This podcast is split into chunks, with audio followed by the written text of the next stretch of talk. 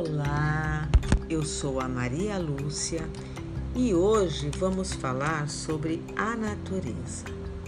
Eu tenho uma história para contar e o tema dessa história é a casinha amarela marcando e transformando nossas vidas em meio à natureza. E quando o assunto é natureza, me remete à lembrança de somente os elementos necessários: ar, fogo, terra, os principais para a sobrevivência. Com toda certeza, a natureza se faz necessária, mas como tratá-la? Como conviver junto a ela? Convido a você deleitar na minha história. Tive uma infância cheia de carinho, proteção e cuidados. Me atrevo a dizer que tenho infâncias até hoje, pois a criança dentro de mim não morreu. Gostaria, enquanto criança, ter brincado muito mais, pois quando estávamos em lugares abertos, como a praça, por exemplo, éramos limitados.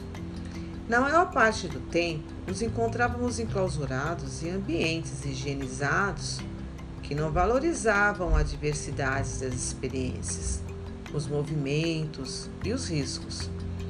Não percebíamos a natureza como devido mediante a tantas restrições. O encontro com a natureza se dava cheio de medos, inculcados junto com as restrições. O medo de correr para não se machucar, medo de mexer com a terra para não se sujar, a água, porque poderíamos nos resfriar, o ar, porque se estivesse frio, poderíamos ficar doentes. Eu brincava no parque quando estudava, mas nosso tempo era limitado, pois tínhamos que realizar as atividades em sala de aula.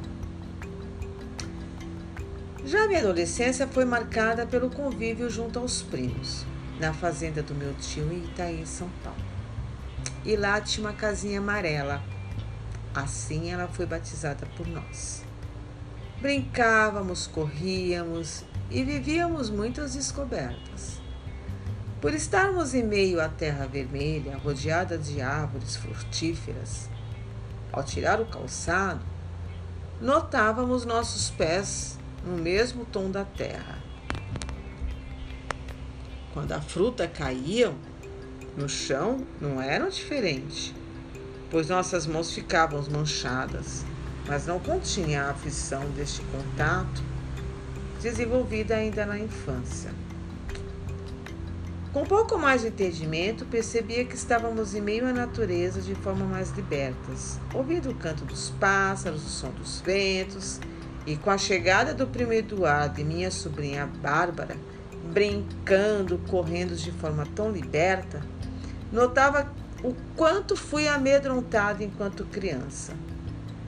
Elas mostravam outra realidade em meio às brincadeiras, e com isso eu renascia. Participávamos das colheitas em que os alimentos saíam diretamente da terra para a nossa mesa.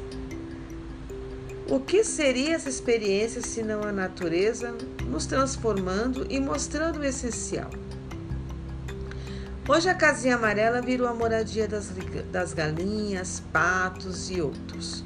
Aquele cheirinho, sabe aquele nojinho que sentia enquanto criança das aves, deixou de existir. Ao nascer os pintinhos, pegá-los, tocá-los, nem pensar. Subir nas árvores ou nos galhos era então uma tarefa difícil. Junto a Bárbara e Eduardo e as crianças vizinhas, os medos foram superados. E com isso passei a ter um outro olhar, entendendo e observando a natureza de outra forma. Os elementos citados acima são importantes. No entanto, Vejo que nós somos a própria natureza. Vejo a natureza ao acordar, quando deparo com o fogão, na certeza que aquele alimento foi cultivado na terra e regado com a água da chuva. A água que bebemos e temos e fogo para cozinhar ou aquecê-los.